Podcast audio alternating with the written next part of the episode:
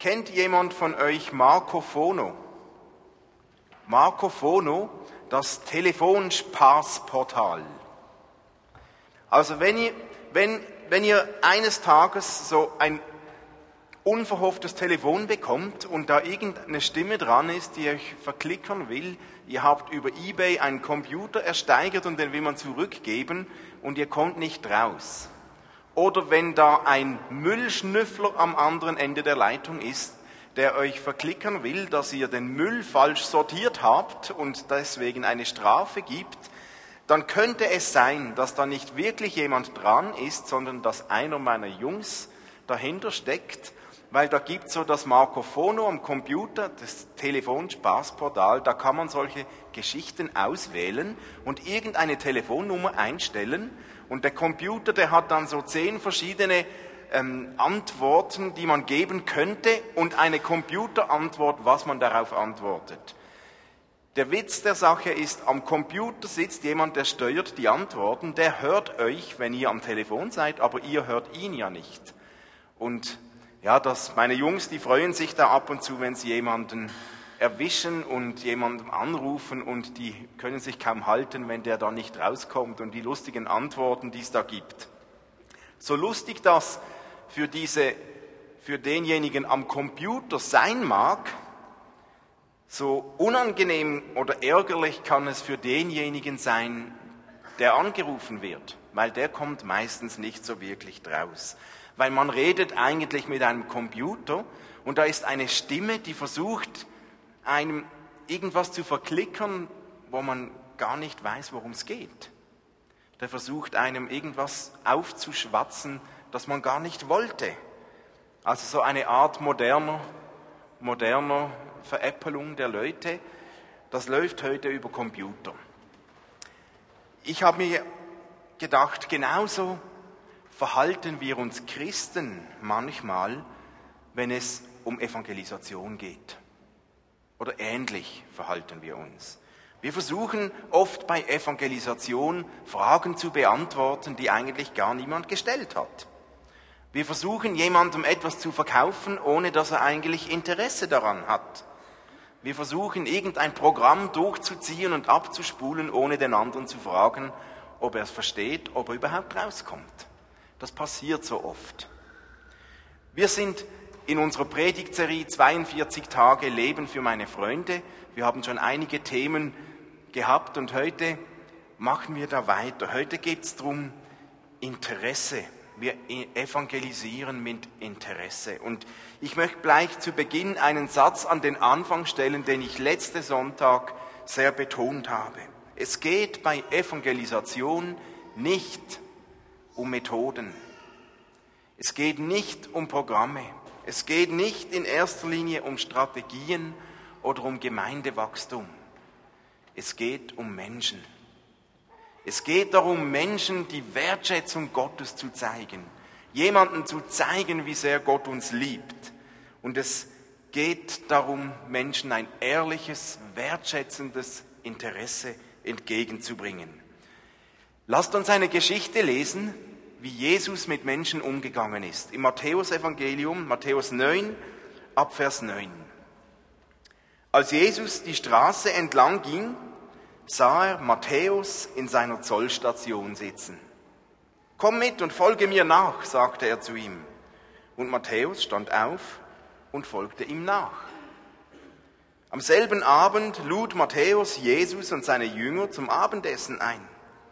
Einige andere Steuereintreiber und viele stadtbekannte Sünder waren ebenfalls eingeladen. Die Pharisäer waren empört. Wie kommt euer Meister dazu, mit solchem Abschaum zu essen? fragten sie seine Jünger. Als Jesus hörte, als, als Jesus es hörte, antwortete er, die Gesunden brauchen keinen Arzt, wohl aber die Kranken. Und er fügte hinzu, nun geht und denkt einmal darüber nach, was mit dem Wort in der Schrift gemeint ist. Ich will, dass ihr barmherzig seid, eure Opfer will ich nicht. Denn ich bin für die Sünder gekommen und nicht für die, die meinen, sie seien schon gut genug. Folgendes fällt mir auf bei Jesus in dieser Geschichte. Der geht durch die Straße und sieht Matthäus, den Zöllner, in seiner Zollstation. Er hätte vorbeigehen können. Er hätte einfach weiter rennen können. Er hätte sich sagen können, oh, Zöllner, die sind gefährlich, nicht so ganz sauber. Aber nein, Jesus nimmt Matthäus wahr. Er interessiert sich für ihn ganz persönlich. Er spricht ihn an. Da waren ja sicher noch andere Menschen in dieser Zollstation. Aber nein, Jesus sieht diesen Matthäus. Er interessiert sich, er spricht ihn an und lädt ihn ein, komm und folge mir nach. Was mir auch auffällt, Jesus, er sucht die Nähe dieser Menschen. Er lässt sich einladen. Er lässt sich persönlich einladen. Nach dem Dialog mit Matthäus lesen wir später, hat ihn Matthäus eingeladen, nach Hause zu kommen, zum Essen. Jesus lässt sich auf Nähe ein zu diesen Sündern. Und das war den Pharisäern ein Dorn im Auge. Die haben gedacht, geht's noch? Mit solchem Abschaum zu essen, mit solchen Menschen zu essen, die gar nicht, ja, die leben so unverfroren, geht überhaupt nicht, du entwürdigst uns alle. Aber Jesus, er lässt sich genau auf diese Menschen ein. Er lässt sich auf die Nähe ein. Und das Dritte, was mir auffällt, Jesus ist wachsam. Er ist nicht einfach nur da und ist am Essen und genießt. Er nimmt wahr, was für Diskussionen da laufen. Er hört die Diskussionen der Pharisäer und er geht darauf ein. Er spricht sie an und er stellt ihnen eine Frage. Er geht auf sie ein, er redet mit ihnen er ist wachsam. Ich finde, das sind drei ganz wichtige Elemente, wenn es darum geht, dass wir heute darüber reden, Evangelisation heißt Interesse am Menschen haben. Wenn wir uns das etwas genauer anschauen. Jesus lässt sich auf Nähe ein mit diesen Menschen. Das tönt so normal. Aber ich habe schon so viele Christen getroffen und manchmal auch Gemeinden, wir fühlen uns so wohl in unserem frommen Ghetto manchmal. Oder, ähm, sorry, vielleicht muss man mehr sagen, wir fühlen uns so wohl unter den Gleichgesinnten, unter anderen Christen, mit denen, wo wir einfach wissen, ich werde nicht in Frage gestellt, keine mühsamen Diskussionen, wir genießen es, füreinander zu beten und miteinander zusammen zu sein. Und hey, da ist nichts Falsches dabei. Das ist sogar wichtig. Aber wenn es nur noch darum geht, dann wird unser Christsein so, bekommt den Touch eines Whirlpools. In einem Whirlpool, das kennt ihr, da sitzt man ja möglichst nahe zusammen, möglichst eng, es ist warm, es ist blubbert, man, es ist nett, man spürt sich, nur wenn man irgendwann mal aufsteht, hat man weiche Knie, dann ist man müde. Und ich denke, Jesus zeigt uns so ein anderes Bild. Jesus hätte sich ja genauso gut einfach mit den Frommen abgeben können, mit denen, wo es einfach war, mit denen, die eigentlich schon auf ihn gewartet haben, mit denen, die ihm wohlgesinnt waren. Aber Jesus lässt sich nicht so im heiligen Whirlpool der Pharisäer nieder. Nein, Jesus genießt auch nicht so das einsame, heilige Abgesondertsein der Priester.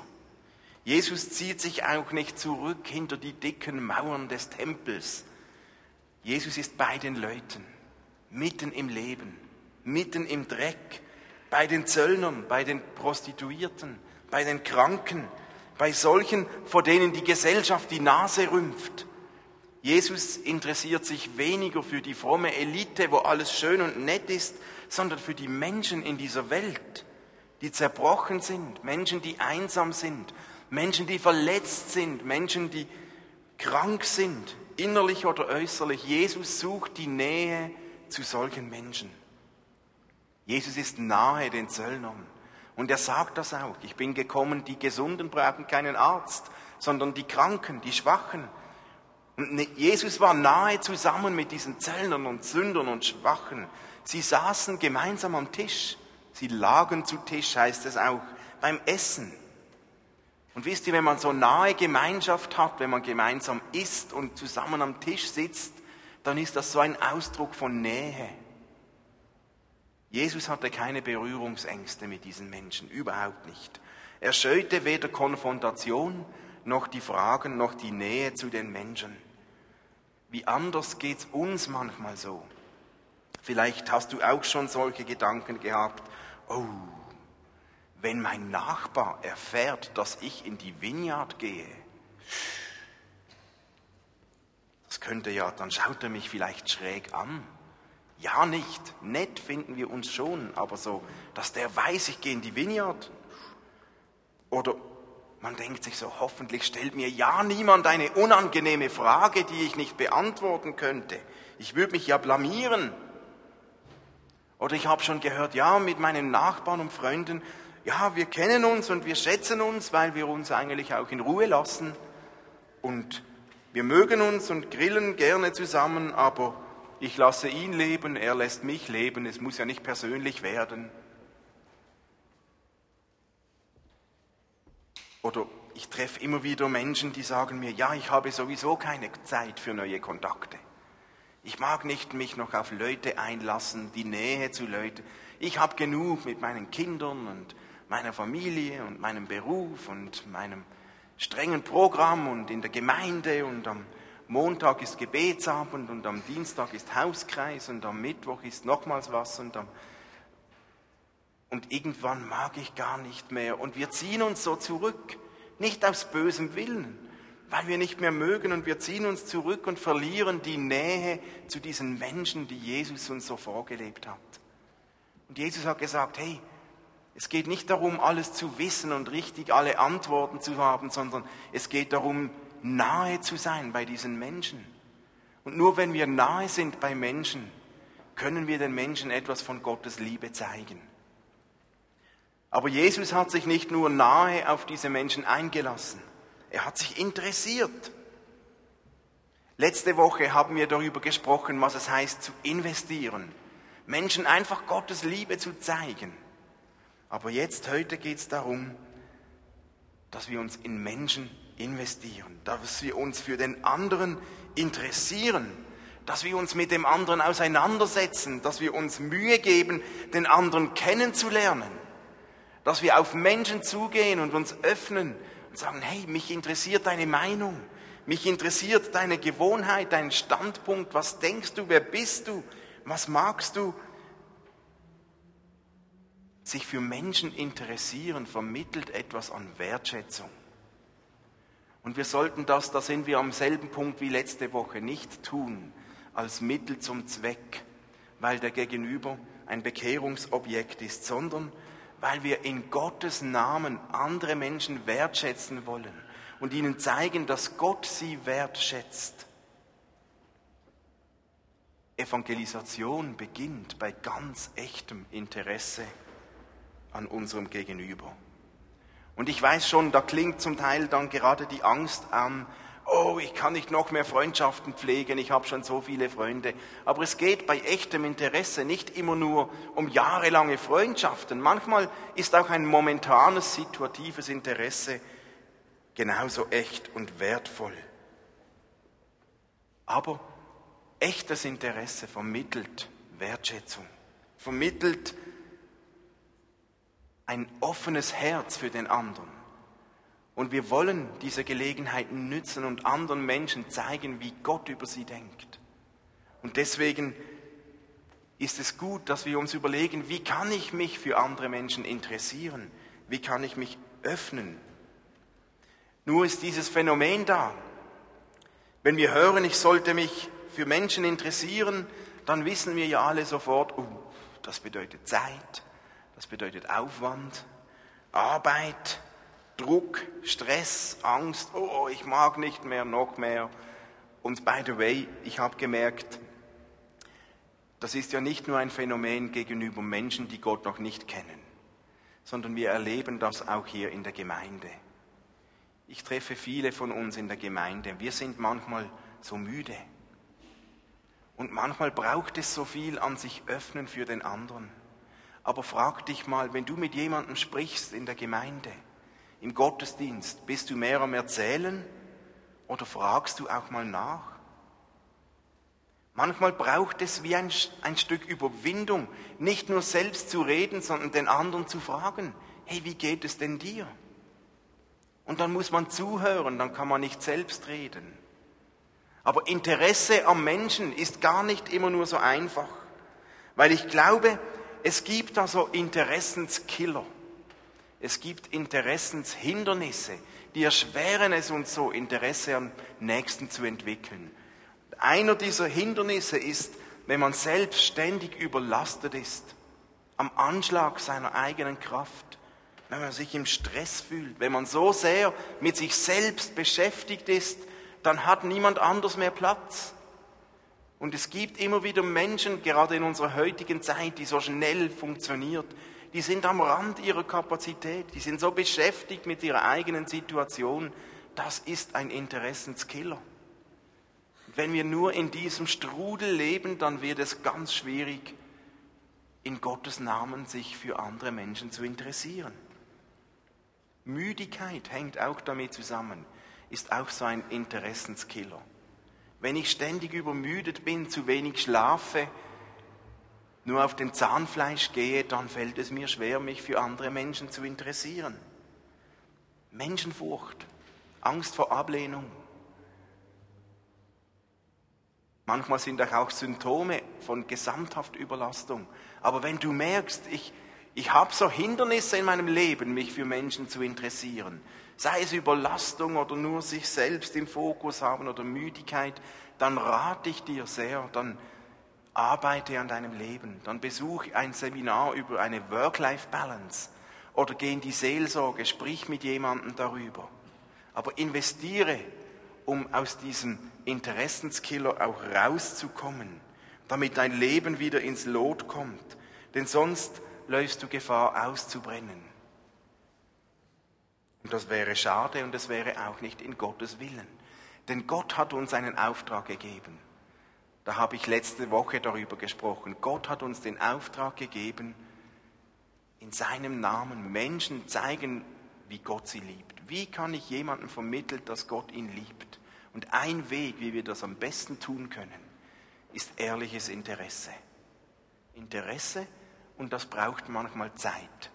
Aber es ist ein großer Gewinn zu sehen, wie sich über Zeit etwas entwickeln kann. Und Matthias wird uns aus seinem Leben ein Beispiel erzählen, wie er das macht und wie er das erlebt, damit wir uns dann nicht nur in der Theorie bewegen. Vielen Dank, Matthias. Wie ihr alle wisst, spiele ich sehr gerne Gitarre und äh, das hat es so mit sich gebracht, dass ich vor ungefähr zehn Jahren sehr viel in Gitarrengeschäften war, wahrscheinlich viel mehr als vernünftig war, aber ich war halt trotzdem da und habe mir all diese vielen Gitarren angeschaut und ausprobiert und so weiter. Und so habe ich mich mit einem Verkäufer in einem Geschäft angefreundet. Und ähm, wir hatten es nett, wir haben viel über Gitarren geredet, es war ganz toll. Und irgendwann habe ich ihn aus den Augen verloren, das war vor ungefähr vier Jahren. Vor ungefähr anderthalb Jahren hatte ich nachts einen Traum und nach diesem Traum hatte ich das Gefühl, ich sollte die Beziehung zu dieser Person wieder aufbauen. Ich sollte dieser Person wieder von Gott erzählen. Und ähm, das war gar nicht so einfach. Ich musste im Internet mal nachschauen, im Google, ob ich irgendwas finde. Und das habe ich dann auch gefunden. Der hatte per Zufall ein eigenes Gitarrengeschäft aufgemacht. Das war ganz toll. Dann konnte ich wieder Gitarren anschauen. so habe ich mich also da reingesetzt und ich hatte überhaupt keinen Plan, was ich jetzt tun soll. Dann ähm, tranken wir einen Espresso und ich habe ihm einfach mal zwei Stunden lang zugehört und er hat mir einfach mal erzählt und ich habe ihm erzählt, dass ich jetzt verheiratet bin und dass wir ein Kind haben und so weiter. Und äh, irgendwann habe ich ihm dann ja so ein bisschen erzählt und dann hat er gefragt, ja, warum bist du eigentlich da? Und dann habe ich ihm von diesem Traum erzählt. Dann wurde er nachdenklich. Und so hat sich dann diese Beziehung wieder etwas mehr vertieft. Wir haben uns wieder mehr getroffen. Ähm, es gab Phasen, da war er interessierter oder näher am Glauben. Im Moment ist er eher wieder etwas weiter weg, würde ich mal sagen. Aber ich versuche ihm einfach, äh, ich versuche zu beten. Ich versuche zu beten und von Gott her zu hören, was soll ich ihm jetzt sagen. Oft ist sehr viel Wertschätzung dran. Einfach sagen, du machst es gut, du machst es richtig, wenn auch nicht immer alles funktioniert. Das ist oft dran. Und dann wirklich auch nachfragen und Interesse zeigen. Auch für die Dinge, die nicht so einfach sind, für die Dinge die in seinem Leben, die nicht funktionieren. Es braucht Zeit, ähm, ich, es braucht Liebe, es braucht Ausdauer. ähm, ich habe auch schon viel Ablehnung erlebt, also dass er gesagt hat, nein, das will ich jetzt nicht oder, oder so. Das ist auch nicht einfach. Aber ich lasse mir einfach von Gott immer wieder neue Kraft geben im Gebet. Vielen Dank.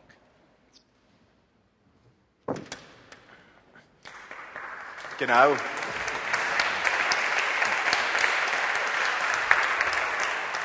Vielen Dank, Matthias. Ich finde das so ermutigend. Darum geht's.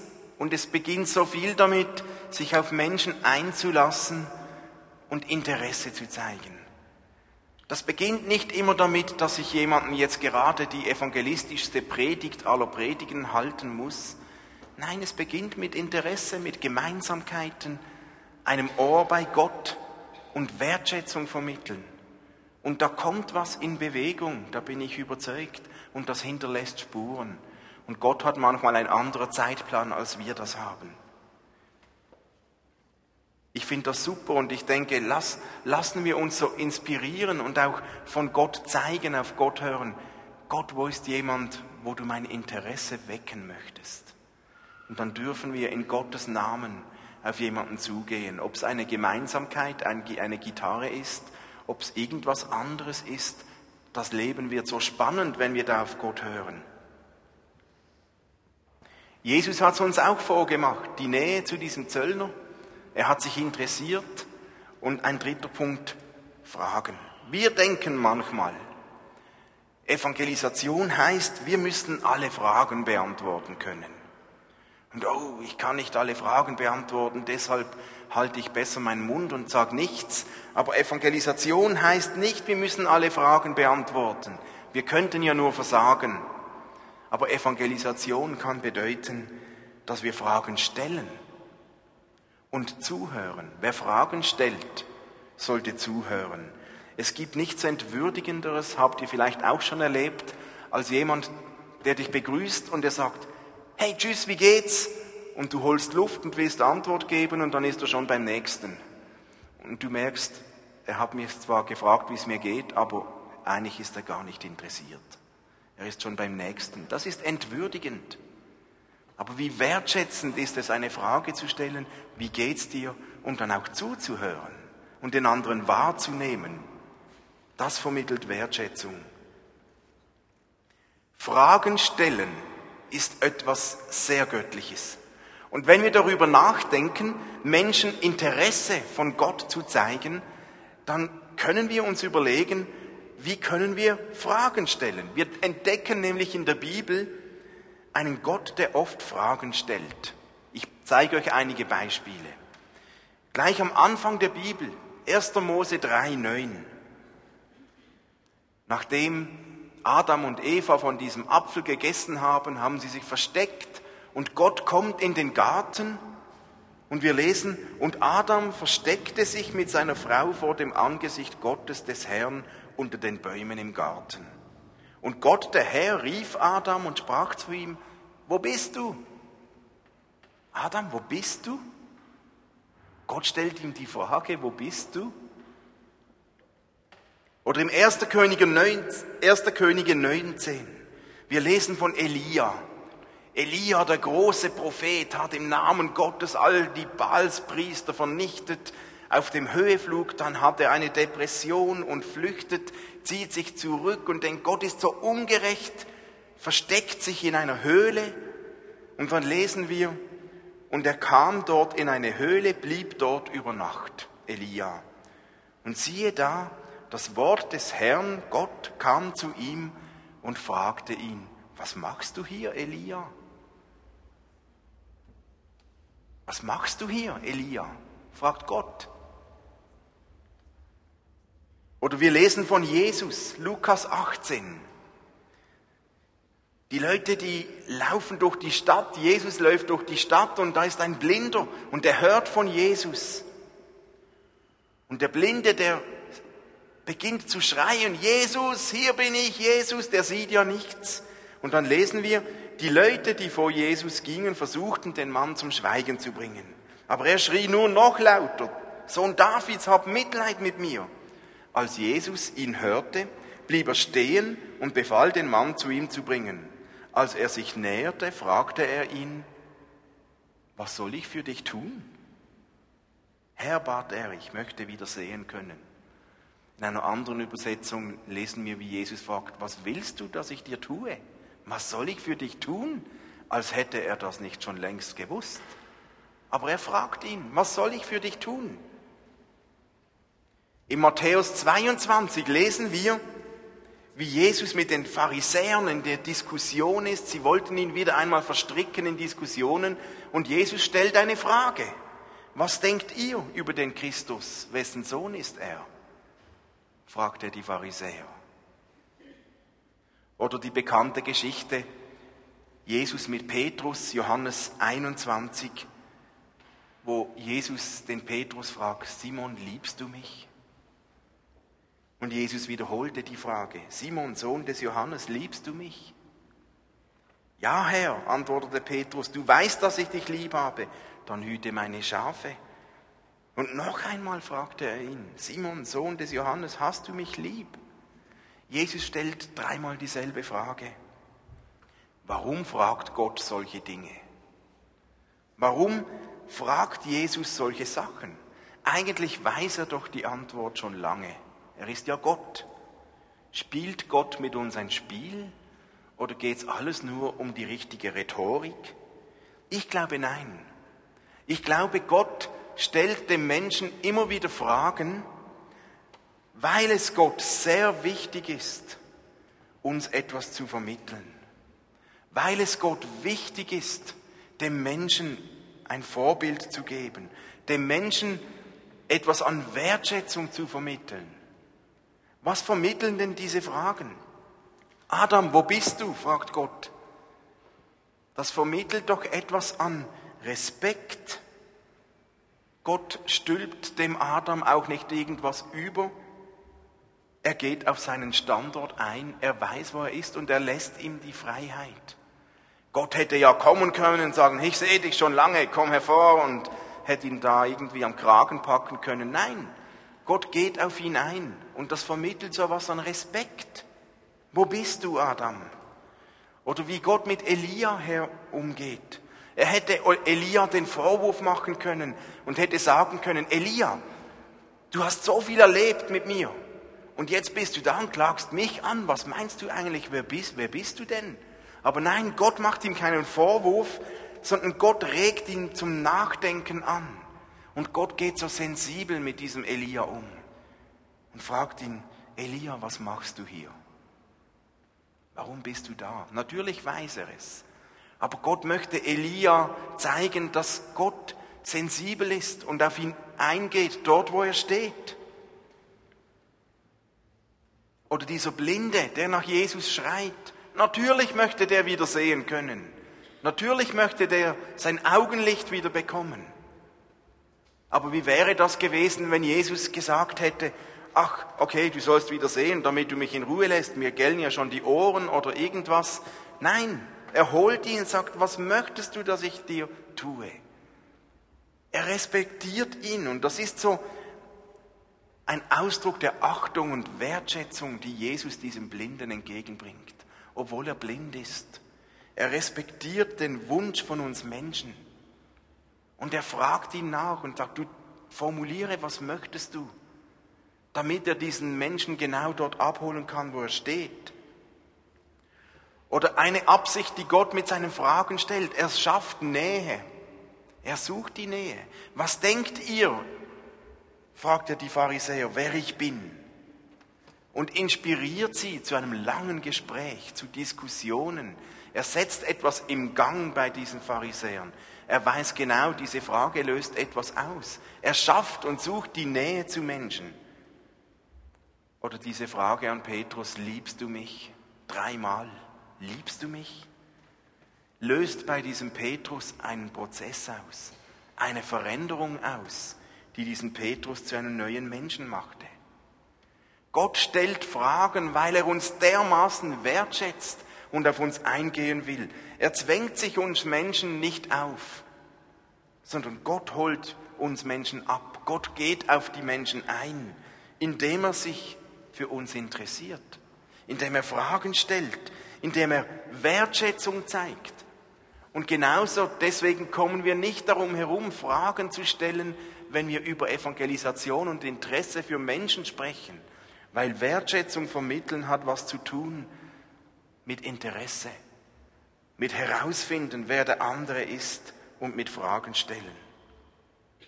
Wir wollen niemandem einfach ein theologisches Konzept überstülpen, ob es ihm passt oder nicht, sonst sind wir wieder so Marco Fono-Benutzer, die einfach irgendein Programm abspulen wollen. Vielmehr ist es doch unser Ziel, Menschen zu helfen, von dem Punkt, wo sie stehen, ein Stück näher zu Gott zu kommen. Von dort aus, wo dieser Mensch steht, ein Stück näher zu Gott zu kommen. Damit wir ihm dabei helfen können, müssen wir wissen, wo er steht. Und herausfinden, wo jemand steht in seinem Glauben, können wir, indem wir ihn fragen. Ihr seht auf der nächsten Folie, kann ich mal die nächste Folie, genau hier, ein Bild. Links, wenn ich sage, das bin ich, das ist mein Standpunkt, hier bin ich und mein Weg, mein Ziel ist es, Gott nahe zu kommen, dann geht mein Weg von links nach rechts. Wenn ich jetzt einen Freund habe, irgendjemand anders, der ist an einem anderen Punkt in seinem Leben, der steht vielleicht dort oben. Wenn ich jetzt dem sage, du musst von links nach rechts gehen, du musst denselben Weg einschlagen, wie ich das tue, weil das mein Weg ist und dann, dann kommst du nahe zu Gott. Und wenn der dann auch von links nach rechts geht, dann geht er am Ziel vorbei. Mein Ziel ist aber, meinem Freund zu helfen, dass er selbst näher zu Jesus kommt. Und weil er an einem anderen Ort steht als ich, wird er einen anderen Weg einschlagen müssen. Wenn ich das nicht verstehe, dann stülpe ich dem ein theologisches Konzept über oder mein Konzept, aber ich laufe Gefahr, dass er am Ziel vorbeigeht. Unser Job beim Evangelisieren und wenn wir uns für Menschen interessieren, ist es herauszufinden, wo steht der andere und wie kann ich ihm helfen, näher zu Gott zu kommen. Und er wird einen anderen Weg haben, als ich es habe. Und herauszufinden, wo der andere steht, kann ich nur dann, wenn ich ihn kenne, wenn ich mich interessiere, wenn ich ihm Fragen stelle. Ich treffe immer wieder Evangelisten, die sind eigentlich nichts anderes als so eine Art frommes Kalbjäger. Es geht ihnen darum, so viele Skalps wie möglich zu ergattern. Und einen Skalp hat man dann, wenn ein Mensch auf die Knie fällt und ein Bußgebet spricht. Und dazu ist dann oft jedes Mittel recht. Die einen drohen mit der Hölle, die anderen versprechen alles Blaue vom Himmel herunter. Man stülpt jemandem ein Gebet, eine Praxis, irgendwas über eine Richtung und bearbeitet ihn so lange, bis er sich geschlagen gibt. Aber hey, wie wenig von Wertschätzung kommt damit rüber. Uns geht es darum, Menschen wertzuschätzen und zu helfen, ihren eigenen Weg Richtung Gott zu finden. Ehrliches Interesse am Menschen gepaart mit Respekt und Wertschätzung, geht nicht darauf aus, einfach Skalps zu jagen, sondern hat zum Ziel herauszufinden, wo steht der andere. Und vielleicht kommt dann der Moment, so wie es Matthias gemacht hat, wo man mal zwei Stunden oder vielleicht zwei Jahre mal nur zuhört, einfach zuhört und herausfindet, wo steht der andere. Und dann kann ich ihm vielleicht helfen auf seinen Weg Richtung Gott. Ehrliche Fragen lassen Luft zum Atmen, sind auch nicht gefährlich und provozieren in der Regel ja Gegenfragen. Und wenn der andere uns dann auch etwas fragt, dann stehen auch alle Türen offen, um was zu sagen, um selbst zu erzählen. Wenn ich jemanden frage, wie geht es dir, irgendwann kommt wahrscheinlich die Frage, und wie geht es denn auch dir?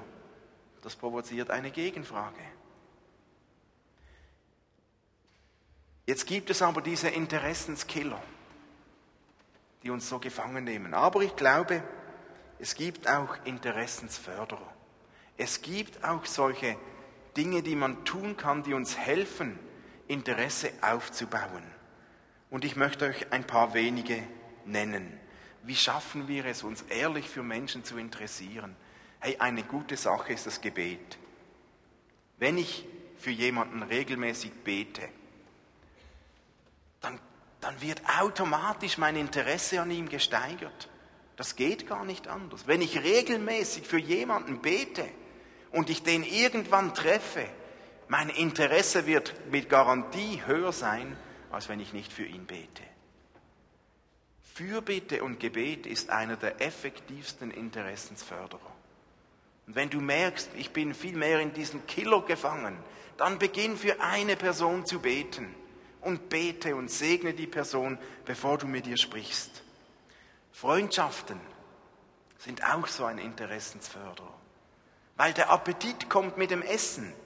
Und je besser ich jemanden kennenlerne, desto mehr beginnt mein Interesse zu wachsen, desto mehr entdecke ich die Vielfalt des Nächsten. Gemeinsamkeiten ist so ein Interessensförderer. Matthias hat ein Beispiel erzählt. Gitarre spielen. Das fördert ein Interesse. Eine Grillparty kann eine andere Gemeinsamkeit sein, die wir planen. Es gibt so viele Gemeinsamkeiten. Wenn du jemanden triffst, der dasselbe Hobby hat, das dieselbe Vorliebe hat, so schnell beginnt er uns automatisch zu interessieren. Aber es braucht jedes Mal irgendein Minimum an sich auf den Nächsten einlassen. Und den anderen mit den Augen Gottes sehen, ist auch sein Interessensförderer. Und das beginnt sehr oft in der Nähe zu Gott. Wenn ich nahe bei Gott bin und wenn ich für jemanden bete, dann beginnt Gott mir eine Sicht von sich über diese Person zu geben. Und wenn Gott mich jemanden mit seinen Augen sehen lässt, dann kann ich euch sagen, dann wächst was an Interesse. Evangelisieren mit Interesse erzielt sowas an Wertschätzung.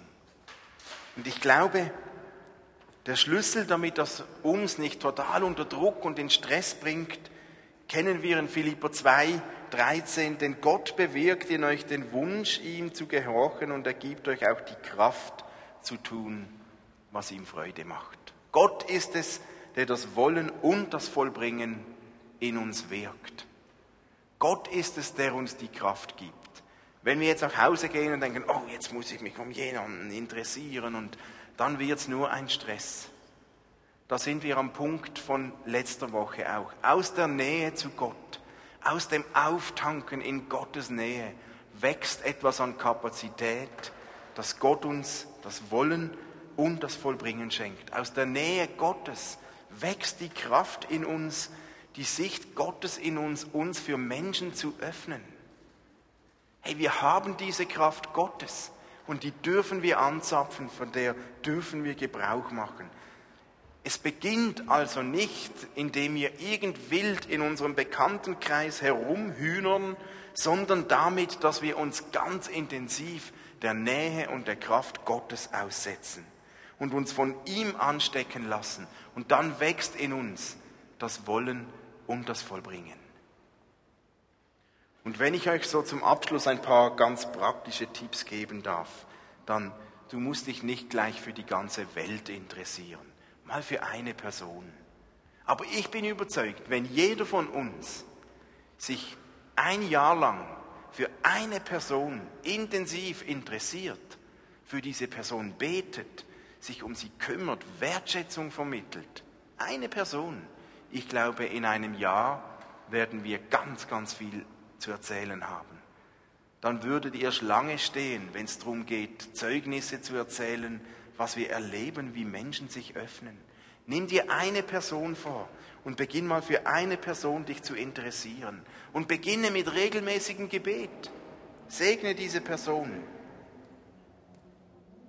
Und wenn sie dann zu einer Grillparty kommt, dann heißt das ja nicht automatisch, dass du jetzt gerade mit den theologischsten aller theologischen Interviews starten musst, sondern vielleicht mit einer Bratwurst. Manchmal denken wir, wenn dann jemand kommt, dann müssen wir gleich sofort evangelisieren und erzählen. Nein. Hey, Wertschätzung beginnt manchmal beim Essen, so wie Jesus mit den Zöllnern. Die Nähe. Und selbst wenn dann jemand kommt und du dich interessierst uns kein Wort fällt über den Glauben oder über Gott, dann Halleluja, dann hast du nichts falsch gemacht. Im Gegenteil, dann hast du eine Chance gehabt, jemandem Wertschätzung zu vermitteln, durch Gemeinsamkeit, durch eine Party, dann ist alles gut gelaufen und es ist absolut okay. Und was uns dabei hilft, ist manchmal, dass wir uns überlegen, ja, was könnten wir denn fragen? Was fragt man denn? Wie kann ich mich denn interessieren? Was könnte ich denn für Fragen stellen? Ich meine, so die persönlichen Fragen, die kennen wir schon. Was machst du? Wie geht's dir? Was arbeitest du? Dann gibt's ja noch viele andere Fragen. Wir, die Fragen, das ist ja etwas Schönes. Durch Fragen können wir ein Gespräch ein bisschen steuern. Und man könnte ja Fragen stellen, die irgend so ganz weit so um das Thema Glauben kreisen. Hey, und jemanden fragen ist total ungefährlich. Ich habe selbst in den letzten Jahren Tausende von Leuten hier in Basel interviewt. Ehrlich, mit Fragebogen und sie gefragt. Und ich sage euch so, Fragebogen, die Leute sind so offen, man kommt so schnell und einfach ins Gespräch. Aber man fragt vielleicht, hey, hat dein Interesse an Gott oder an Religion in den letzten Jahren eher zugenommen oder abgenommen? Keine Wertung, nichts, aber eine Frage, die mich interessiert. Oder ich könnte fragen, wie müsste Kirche sein, damit du gehen würdest? Oder was denkst du, was wäre die Aufgabe einer Kirche? Oder ich könnte ihn fragen, hast du schon mal irgendwelche Gotteserlebnisse gemacht? Oder es gibt tausende von Fragen, aber diese Fragen, die lösen etwas aus, ohne jemandem etwas überzustülpen. Ich habe euch ein Blatt mit einigen Fragen vorbereitet, um euch eine Einstiegshilfe zu geben. Wenn ihr nachher rausgeht, dann dürft ihr beim Ausgang so ein Blatt mitnehmen. Dort hat es ein paar Beispiele für ganz allgemeine Fragen, für persönliche Fragen und auch für Fragen, die wir stellen könnten ums Thema Glaube. Lasst euch inspirieren, ihr werdet auf ganz viele eigene Fragen kommen. Aber vielleicht ist eine drunter, oh ja, die stelle ich mal jemanden. Also nehmt beim Rausgang dieses Blatt mit, dort sind Fragen als Beispiel drauf und auf der Rückseite habt ihr dann übrigens die Auflösung des Quizzes in Predigtzettel. Zu guter Letzt, wenn wir die nächste Folien sehen, erkennt ihr das? Da steht einer auf dieser Hand, die Gott symbolisiert. Und fragt, Gott, wo bist du? das eigentlich Unfassbare. Und deswegen lohnt es sich, Menschen zu fragen und Menschen zu inspirieren und Wertschätzung zu zeigen. Das sind zwei Parteien und beide suchen sich. Und es passiert uns manchmal, dass wir vor lauter Bäumen den Wald nicht mehr sehen. Es passiert uns manchmal, dass man auf dieser Hand Gottes steht und getragen ist und Gott sucht. Es passiert uns ja auch manchmal, dass man die Brille auf dem Kopf hat und sie sucht. So ähnlich kann das mit Gott sein. Gott, wo bist du? Und ich glaube, die Frage, Gott, wo bist du, ist eine der tiefen Grundfragen, die in jedem Mensch drin steckt. Aber das Schöne ist, da ist Gott. Und da ist ein Gott, der ruft, Adam, wo bist du? Und Adam ist ein hebräisches Wort für Mensch. Und man könnte sagen, Gott ist da und sagt, Mensch, wo bist du? Da ist ein Mensch, der trägt die Frage in sich, Gott, wo bist du? Und da ist Gott, der hat die Frage in sich, Mensch, wo bist du? Das ist die Grundbotschaft an Menschen. Gott sucht dich. Lässt du dich finden? Und wir haben das Vorrecht, dass wir Menschen zeigen und helfen dürfen, zu zeigen und herauszufinden, wo ihre Frage beantwortet wird. Gott, wo bist du? Bittet und ihr werdet erhalten. Sucht und ihr werdet finden. Klopft an und die Tür wird geöffnet werden. Das ist das Versprechen Gottes. Ein Mensch, der die Frage stellt, Gott, wo bist du? Der wird diesen Gott finden. Und auf der anderen Seite steht da ein Gott, der sagt, ich stehe vor der Tür und klopfe an und wenn jemand mich rufen hört und die Tür öffnet, dann werde ich eintreten und wir werden miteinander essen. Ich finde das so schön, das Symbol Gott. Genau. Ehrliches Interesse an Nächsten kann uns helfen, diese beiden fragenden Parteien zusammenbringen. Gott, wo bist du? Mensch, wo bist du? Und die werden sich finden. Und der Schlüssel beginnt nicht hier oben im Kopf, sondern im Herzen, in der Wertschätzung, in der nächsten Liebe, indem wir Nähe suchen, indem wir Interesse zeigen, indem wir Fragen stellen. Vielleicht hast du selbst diese Frage immer wieder in dir. Gott, wo bist du? Manchmal, manchmal ist die Frage zum ersten Mal wirklich dringlich. Gott, wo bist du? Und manchmal leben wir schon lange mit Gott und wir haben Blick, den Blick verloren für Gott. Und wir fragen uns, wir sehen nur noch, was um uns alles schlimm und schwierig ist und wir fragen uns, Gott, wo bist du? Und vergessen vielleicht, dass wir auf dieser Hand Gottes stehen. Und ich möchte gerne für all diejenigen beten von euch, denen es so geht. Wenn du diese Frage hast, Gott, wo bist du? Im Moment, ich kann dich nicht mehr sehen. Oder ich höre dich nicht. Ich sehe dich nicht. Ich erlebe dich nicht. Dann ist der Moment da, wo Gott sagt, hey, wer mich sucht, der wird mich finden. Und Gott ist nicht beleidigt, wenn wir diese Frage zum hundertsten Mal stellen. Lasst uns beten. Jesus, ich danke dir. Danke dir, dass du an uns interessiert bist. Und danke, dass wir nicht Mittel zum Zweck sind. Danke, dass wir nicht eine Nummer sind für dich, sondern jeden von uns wertschätzt und liebst und wahrnimmst, dort wo wir sind. Und danke, dass wir das Vorrecht haben und unseren Freunden zeigen und helfen dürfen, dich genauso zu finden. Dich, diesen wertschätzenden Gott. Jesus, du weißt aber auch um alle diejenigen unter uns, welche diese Frage mehr quält. Gott, wo bist du? Möchte ich bitten, dass du dich zeigst. Wenn das eine Frage ist, die dich im Moment so einfach rumdrängt und umtreibt, dann, dann halt doch mal kurz die Hand hoch, dann möchte ich für dich beten. Ist das jemand, der diese Frage in sich spürt, Gott, wo bist du?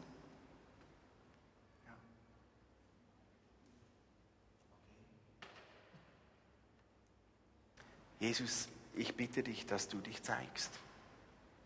Du sagst, wer dich findet, der wird dich suchen. Der, wer dich sucht, der wird dich finden. Du sagst uns, wer anklopft, der wird aufgetan.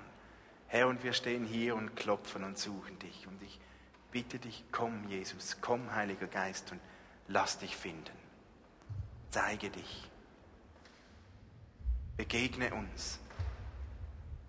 Ich bitte dich um eine Berührung für jeden von uns der diese Frage jetzt in sich trägt.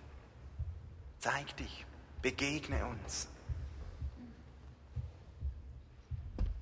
Komm, Heiliger Geist, und danke, Jesus, dass du ein Gott bist, der anbietet. Du stehst vor der Tür und klopfst an. Und wir wollen von Herzen diese Tür öffnen. So lass dich finden heute Abend. Und ich bitte dich auch, Jesus, dass du uns hilfst, dass wir unseren Freunden helfen können, dich zu finden. Mensch, wo bist du? Wir wollen diese Frage von dir weitergeben. Danke, dass du lebst und dass wir dich auch jetzt in den Liedern im Worship begegnen können. Amen.